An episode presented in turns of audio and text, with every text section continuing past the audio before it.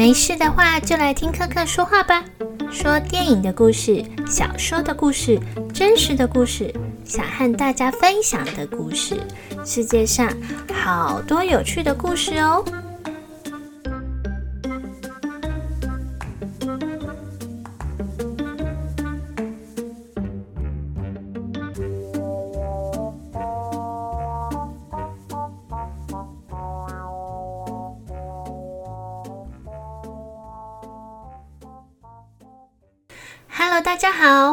听课课说看看。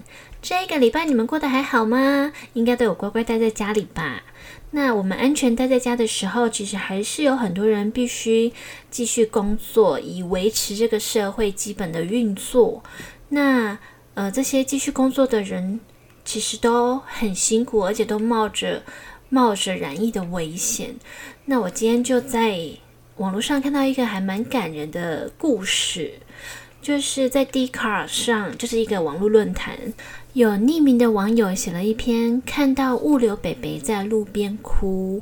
那他就是写到他昨天晚上下班的时候啊，路上很少人，然后远远就看到公园旁边有一个物流人员穿着制服，可是他就坐在那个石阶上，好像一直有点颤抖。然后他经过的时候，就听到他在啜泣。那这个原 po 他就有点担心，他就他也很好心，他就赶快去超商买了一些水啊、饭团啊、补充热量的巧克力，然后拿去冲回去。然后还好那个物流人员还在现场，他就拿给他吃。然后他走近的时候，发现哦，这个物流人员其实已经。年纪有点大了，跟这个原坡的爸爸可能差不多年纪的中年人，头发都有一点白了。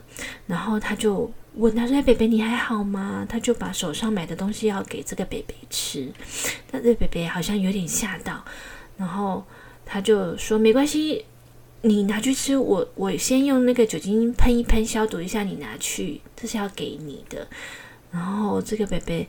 就可能有点惊讶，然后就说谢谢，好就拿了就回他的车上。那北北可能两三口把饭团赶快吃下去之后，又回来找这个元婆跟他说说话，然后他就叹气的说，他今天原本应该是休假，但是货量实在是太多了，所以一大早被临时叫去上班，然后忙一整天也没吃东西，送货还有客人就骂说怎么好像满身汗很脏这样，然后还有人就一副很怕他好像带着什么。病菌一样，叫他东西放着，赶快走。然后他就觉得自己好像很异类。然后下班了也想说去带买点吃的，却发现忘记带钱包。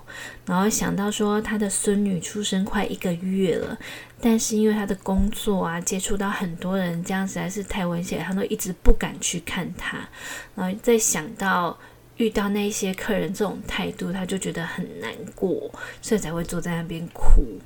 那这个原坡他就是很有同情心，他当下就是也很想过，因为觉得这个年纪跟爸爸差不多的人还这么辛苦，他就安慰他说：“这些人可能也是怕自己也不是很安全，会传染给你，所以才会说那个。”尽量接触的时间缩短，大家都比较神经质一点，可能也是为了保护彼此。然后请这个北北不要太难过。那这个北北后来又给他看了孙女的照片啊，说很希望疫情。过去之后可以见见这个孙女。那袁坡呢也安慰他说，其实他的侄子前年在加拿大出生，那但是因为疫情的关系，他们也一直没有办法见到面，所以大家其实都一样，就这样互相安慰，然后互相看 baby 的照片。那他们离开之前呢，这个北北就还把手机号码给这个袁坡，就跟跟他说，他希望疫情过后可以介绍这个孙女和他的家人给袁坡认识，因为觉得这个情谊，袁坡今天对他做的这件事，可能对他的帮助很大，就是挽救了他那个一时绝望的这种感觉。那今天看到这个故事呢，我真的觉得好感动，因为我们可以安心的在家，但是有很多人他的工作是他必须出门去上班的，像是物流人员啊，然后医疗人员、警消人员，然后很多餐厅呃售货员，他们其实都仍然要出门去上班。那我觉得我们真的应该很感谢这些。不能够在家上班的这些工作人员，很感谢他们，让我们依然可以有基本的社会运作。所以在这个时期呢，大家更应该多点耐心，多一点礼貌。你可以的时候就多说一声谢谢，千万不要随随便便口出恶言，那只是显得自己没有修养而已，好吗？大家都对身边的人或是任何为你服务的人好一点吧。好，那今天的节目，看看要帮你们带来满满的英伦风。我要介绍三部英国 BBC 的影集。那这三部里面呢，有非常疗愈人心，看了就神清气爽、好舒服的影集，然后也有很成人取向的重口味的影集。好，第一部是《竹爱》，这一部五月才在 BBC 播映，算是很新的影集。那听这个。名字《竹爱》，你就会觉得哦，是不是罗曼史啊？其实不是，它是一个女性的成长故事。但是有点可惜，因为可可其实很爱看罗曼史。我觉得罗曼史简直就是生活中的甜点，因为现实生活中简直很难遇到这么浪漫的事情，只好看小说来呃发泄一下。但是《竹爱》不是罗曼史哦，它其实是一个。描述两个女生她们成长过程的故事。那的故事背景是在一九二零三零年代，一直到一九四零年代。那主要的两位人物就是贵族世家的小姐，她们是堂姐妹。那一个是 Linda，一个是 Fanny。那她们个性是刚好相反，也非常的互补。这个琳达呢，就是很美丽、很狂野、很奔放。那这个菲尼呢，她是其实是这部影集主要的叙述者。那她就是刚好相反，她是一个比较踏实的女生啊。后来也是嫁给一位学者，过着呃平淡的生活，平淡但是很稳定的生活。那个这个影集呢，是改编自一九四五年出版的小说。他的编导、编剧跟导演是 Emily Mortimer，她就是《The Newsroom》的女主角。《The Newsroom》呢，呃，台湾好像翻作《新闻急先锋》，那是 HBO 很红的一个影集。那在这部《竹爱》里呢，其实它真正的主角是 Linda。他们家算是贵族，但是因为他爸爸非常的保守，而且很排斥外面的文化、外面的人，所以他不让小孩子上学，然后把小孩管得很紧，然后这就造成了小孩子其实都超想要去外面看外面的世界。那琳达她就又充满了浪漫的幻想，所以她这辈子就是几乎都是在追求着爱情。那她在成年不久之后呢，就嫁给了一个她遇到外表很帅的银行家的儿子。那但是夫妻俩可能婚姻也不是很美满。那她就生小孩之后又不想照顾小孩，就丢给婆家照顾。然后她就过着很放荡的 生活，非常自由自在啊，跟一些文艺圈的人、时尚圈的人就是。混在一起。那这个 Fanny 呢，其实是很不认同 Linda 这样子的行为，就是都不照顾小孩。因为 Fanny 她小时候就是这样被她妈妈有点像遗弃给妈妈的姐妹，是阿姨照顾她长大的。然后她妈妈就像 Linda 一样，就一直在外面玩，然后伴侣一个换过一个。然后菲尼小时候就是很有那种被遗弃的感觉，所以他很不认同琳达这样子对待他的小孩，但是他又很羡慕琳达这种自由自在的生活。那琳达呢，后来成为一位法国公爵的情妇，锦衣玉食，她也觉得她是找到了她的真爱。也怀了这个公爵的小孩。那但是第二次世界大战的关系呢，这两个人就被迫分开。那最后菲尼他就下了一个结论，就是如果他们两个能够相守的话，应该会很幸福。就是琳达跟那个法国公爵，因为毕竟这个公爵是他的毕生挚爱啊。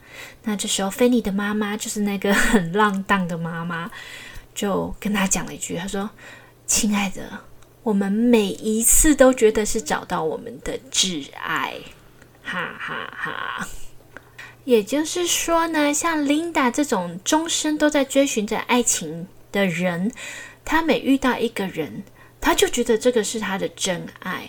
那直到后来可能发生了其他的事情，分开才会觉得啊，不是，所以要去找下一段。那在影集的最后啊，他们也明白的说出来，这个故事真正想要讲的。他就说：“希望女生以后呢，不是只能选择当 Linda 或是当 Fanny，就是你就是放弃家庭，一直浪迹天涯，然后行迹不定，或者是你就只能死守家庭，过着枯燥的日子。”他就说：“希望以后不是只能有这两种选择。”好，这就是这个故事演到后来想要说的一句话。好，那这部影集它的拍摄手法其实很明快，很有节奏感，而且它二三零年代的那种造型风格是我很喜欢的典雅优美的艺术风格。那角色也有很多很机智的对话，你听了就哦，好聪明 哦，很有意思。所以喜欢这种轻快的英国风的观众应该会喜欢。但是啊，从现在看来呀，这种两种不同性格的女性主角成长的故事，其实我们已经看过很多了。所以，竹爱的题材，其实现在看来已经很常见。那这个改编的情节，有的又很瞎，譬如说。Linda 她在法国车站，因为一直坐在那边哭哭哭，错过回英国的班班次，然后一直在那边哭，就遇到了那个法国公爵。那这个公爵就说：“来，你上车吧，我带你去住饭店。”然后他还真的就去了。然后两个人就是因为这样子认识才在一起。这有没有超瞎？这比罗曼史还瞎吧？那还有就是女主角 Lily James，她演 Linda，她的演技我实在觉得。没有很好诶。虽然这个角色本来就是一个比较肤浅、比较简单，他的心思比较简单的角色，但是他演起来真的很没有层次。所以综合这些原因啊，这个阻碍，我是觉得不是对英国古装剧很有兴趣，可以不要看。好，那接下来我要来讲一点这部戏的八卦了。就是呢，在这部戏里面演女主角的爸爸的男演员是 Dominic West，那他正是科克之前介绍过的一部美剧《婚外情事》的男主角。那《婚外情事》就是在讲外遇的故事嘛。那这个 Dominic West 就被人家拍到他跟女主角 Lily James。就过从甚密，有亲吻搂抱的画面，就传出绯闻了。那这件事见报之后呢？隔天，这个男生 Dominic West 就马上飞回他家，去跟妻子可能详细说明还是干嘛。然后两个就一起出来面见媒体，还在镜头前面上演 kiss show 这样子。然后就给了媒体一张纸条，说：“哦，我们的婚姻现在是很坚定的、很坚固的这样子。”这根本就是婚外情事的真人版呐！而且很相像的地方还不只是外遇而已哦。这个 Dominic West 他的老婆，人家可是爱尔兰的贵族后代诶，她是一个女子爵。那在婚外情事里面呢，男主角的老婆家也是名门望族、有钱人家。那还有哦，他老婆。跟 Dominic West 他们也是大学时期就在一起的，虽然中间有分开，可是后来二度相遇才结婚。那跟婚外情事也是一样诶，那他们两个现在有四个小孩，也是跟婚外情事的设定一样。哎，天哪，这有没有人生如戏，戏如人生？反正我可以确定的是，我现在真的看到 Dominic West 的脸就觉得很讨厌。他在婚外情事里面已经够扣分了，没想到现实生活中也是同样，几乎一样，让人只想对他说 “Go to hell”。好，所以主爱就是这样子，没有看也没关系。好，那第二部要介绍的影集是《万物生灵》，那这部影集就是非常疗愈人心的影集哦。这个影集是改编自英国一位兽医他所写的故事，内容是他在三零一九三零到一九五零年代在约克郡一带当兽医。所遇到的事，所以是他半自传的小说。一九七零年代出版之后呢，就非常受到欢迎。他还因为这部作品啊，受到女王的接见，然后获颁大英帝国勋章。那一九七五年的时候呢，他的作品已经曾经拍成电影。那在一九七八年。就曾经拍成影集了，而且是很长寿的影集，一直拍到九零年代哦。那去年他因为他们又重新开始拍了新新版本的《万物生灵》，那也是相当相当受到好评。那这一次的《万物生灵》呢，他的导演也是赫赫有名。这个导演的作品之前有《北与南》哦，所有热爱英式罗曼史的人应该都看过《北与南》。还有另一部更有名的《唐顿庄园》，都是这个导演导的，所以他非常能够掌握那种观众喜欢看的英式风情。像《万物生灵》呢，它其实绝大部分的景色就是田园景色，然后人物啊，就是很和煦的、温文和煦的人，不会有谁突然要甩巴掌啊，还是捏爆橘子什么的。那这个男主角呢，他是一个苏格兰人，所以他讲话会有一些苏格兰的口音。譬如说 “congratulation”，他就会说 “congratulations”，就很可爱，这是可可本个人很喜欢的一种口音。所以看影看影集的时候，也觉得啊，整个心情都很好。那故事内容主要就是乡下的兽医啊，在职业时候遇到的事，所以。呃，就是动物啊，跟他们的饲主啊的故事。那当然中间会有一些两难的状况，让主角去做抉择。譬如说，嗯，他有一个好朋友，他家里经济需要一笔钱，所以他们期待着可以把他们的种牛卖掉赚一笔钱。但是呢，这只种牛的状况可能有问题，它的健康可能有问题。那主角的这个兽医就在挣扎的，他是不是要本着他的专业专业的原则去告诉买方说这只牛可能健康上有哪些问题，还是他要为了帮他的朋友得到这一笔收入而违背他的专业原则呢？就是类似类似这样子的两难状况，会偶尔需要主角去做取舍。那。这就是这个影集主要的张力来源。那它当然也有爱情的部分，不过爱情部部分在我看起来是非常激了，就是它可能爱情部分没有打动到我，所以这方面我就不特别提了。那但是在最近台湾这种疫情的高压压力呀，然后社会上有各种不同的声音在吵吵杂喧嚣的情况下，你一点开这部影集看，你就觉得啊，好疗愈哦，就是。优美恬静的田园景色，然后配上都很善良的主角，然后每天过的是很朴实的照顾牲口的生活，就觉得啊，桃花源。所以这一部是我推荐大家现在这个时机可以去收看的一部影集，真的非常的疗愈人心。好，接下来要介绍的是福斯特医生。那这个影集是很成人取向的哦。刚刚介绍的只有万物生灵是大人小孩都可以看。那竹爱跟福斯特医生，我是建议最好是嗯满十八岁再看比较好。那福斯特医生他是二零一五年的英剧，后来呢，韩国曾经改拍成《夫妇的世界》。那听说《夫妇的世界》也就是非常红、爆红这样。那因为可可很少看韩剧，因为啊，我看过几部之后都觉得哦，有点。有点不是很能接受，像我印象很深刻是那个《天空之城》，在做升学至上主义如何造成家庭破裂的那一部韩剧，我实在觉得妈呀，狗血的太过头了吧！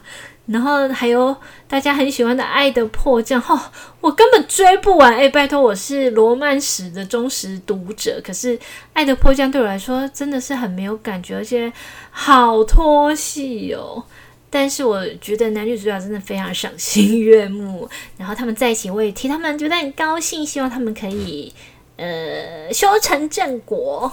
那我看过的韩剧里面呢，唯一推荐给大家就是《信号》（Signal），就是有点像黑洞频率的剧情，但是信号拍的很精彩，演员也演的。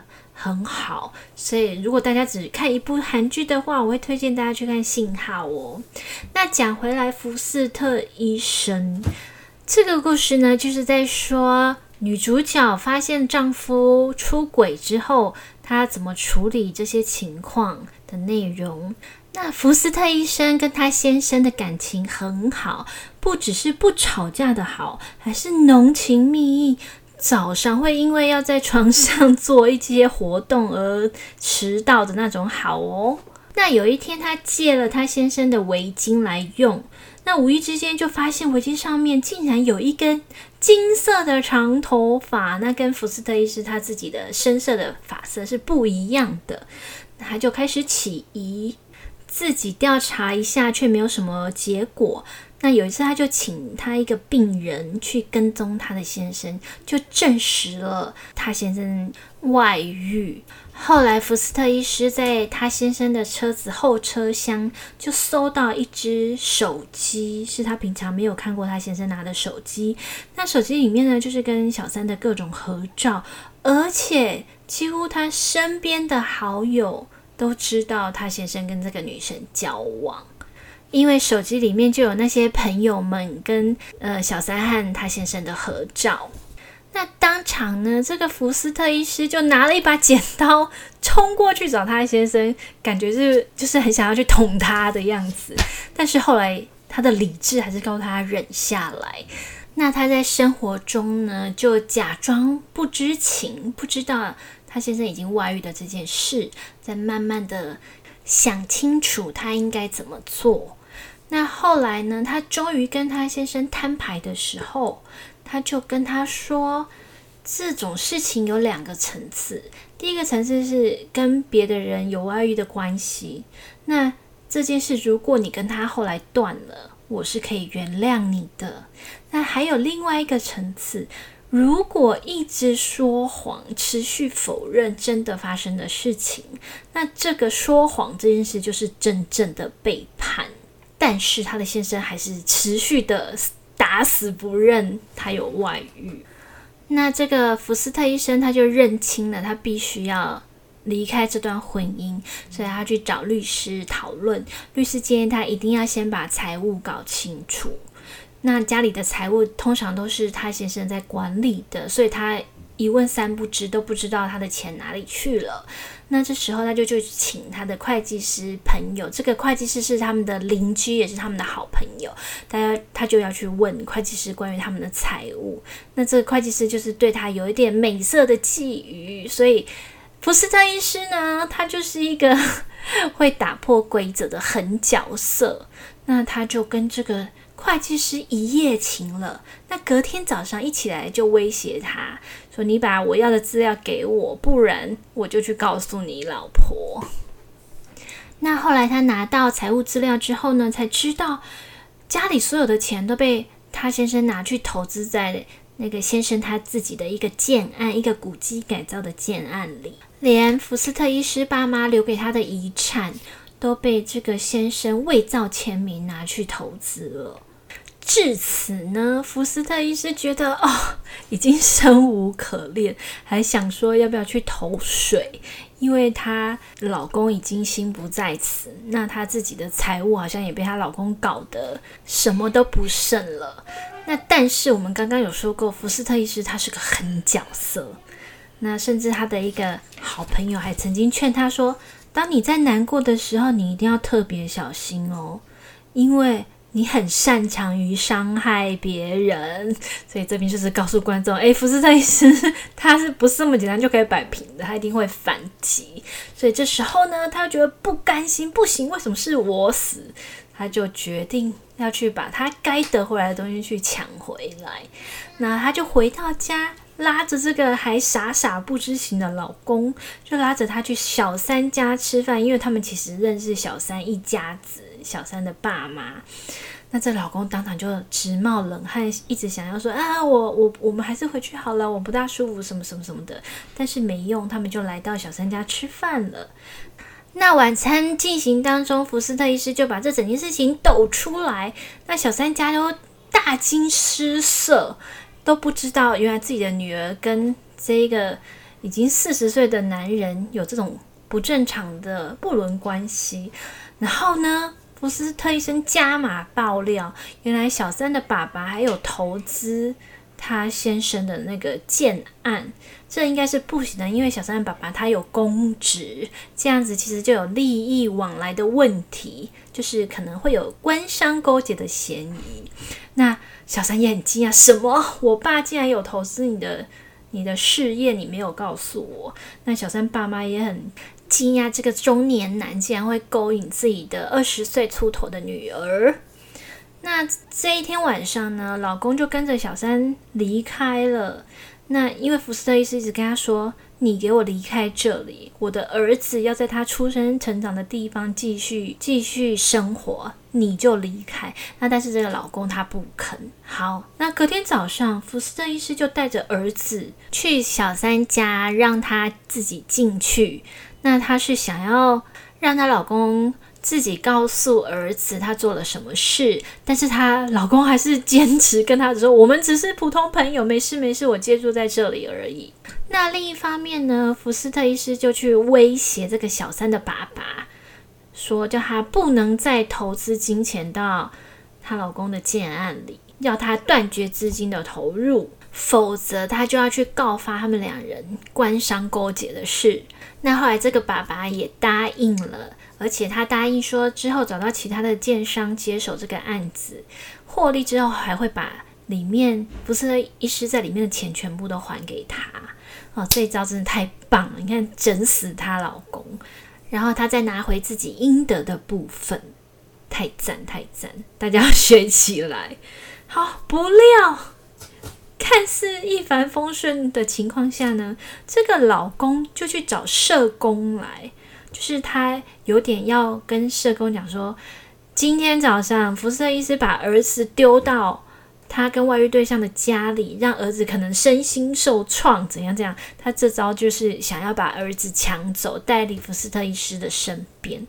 那福斯医师他很聪明，他一看这个事态，连社工都来，他马上明白他要干什么，就冲去学校把儿子给接走了。然后接下来才是最紧张的部分，他带走他儿子之后呢，因为状况很不寻常嘛，那他自己本身情绪也是有点激动，所以他儿子就一直问他说：“妈妈，到底发生什么事？到底发生什么事？你告诉我。”然后福斯医师就说。那你觉得发生什么事呢？然后他儿子就跟他讲说：“我知道发生什么事，就是你都只知道工作，然后爸爸觉得可能受到冷落，所以他到外面去找别人了。”然后福斯特医师听到他儿子这样讲，当然马上会啊什么？你觉得这这件事是我的错？这种感觉，这种心情，那这样子，就算他可以成功的离婚，又拿回他自己的钱回来。可是失去他在儿子心中的地位，那这是不是很枉然呢？那心灰意冷的福斯特医师就从车子上又拿出了那把剪刀，那会发生什么事呢？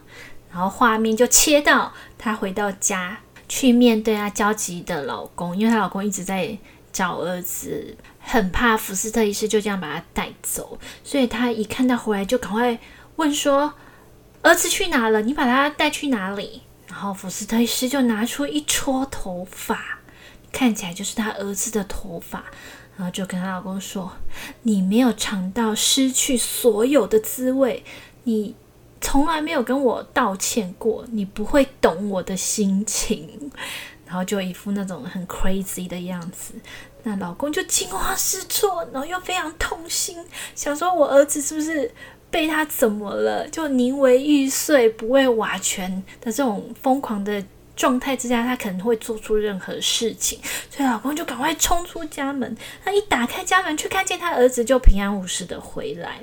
然后这时候呢，福斯特医师就缓缓的跟他说：“我就是要你感受到那种失去一切的感觉。”然后这时候，他那个原本都好像可以装的好好、冷静的表面的这个先生呢，就气愤之下去攻击他，攻击福斯特医师，把他揍到流血。那邻居跟小孩跑过来，就有看到福斯特医师就是满脸是血，又倒在地上被打过的样子，就赶快要叫救护车，还要报警。那儿子看到妈妈这个样子，就哭着跑跑去握着妈妈的手。所以这是怎么样呢？这表示福斯特医师又赢回他儿子的支持了。那最后的结局就是，呃，她得到了一个保护令，限制这个老公不能离他们很近。那老公跟小三就离开他们居住的小镇，去到伦敦。有没有非常精彩呀？我自己看是觉得，哦，好好看哦。那听说这个还有第二季。但是我还在考虑要不要收看第二季，因为我觉得第一季这样子结尾对我来说已经是最好的结尾了。第二季好像又要开始勾勾顶什么的，我是觉得啊，你离开一个很不好的前任，这一整个森林里还有很多棵树啊，对不对？你为什么要去执着那个曾经坏掉的东西呢？所以各位女性，除了要学习福斯特医师的智勇双全，我们更应该要锻炼自己。放手的能力，这样你才能找到其他更更好的对象。那这就是这一部非常精彩的福斯特医师。那我在看这一部影集的时候，其实都是自己偷偷用手机在旁边看，因为这个真的是很儿童不宜，不然就是等小孩子睡着之后才放到电视上去看。那这部除了因为题材呢，这种题材总是让人会义愤填膺，而且很想要看到不忠的家伙和小三受到惩罚之外，那戏里对角色的情绪刻画，他的那种心态的转变，都掌握的很好，而且那种紧张的气氛营造的非常成功，所以这一部是非常精彩的外遇题材的影集，各位。大人们如果想看比较戏剧化的作品，那这一部真的是嗯很好的娱乐片吧。好，那以上就是科科今天介绍的三部英国影集，满满的英伦风。喜欢疗愈性或重口味的朋友，其实都可以从中选到不错的娱乐哦。好，那今天我们就到这里。如果你有想跟我讨论的内容，譬如你也觉得哪一部片很好看，或是你觉得那部片根本就不好看，或是你想听克克介绍什么故事，都可以到我的脸书粉丝专业留言给我哦。好，那我们下次见，拜拜。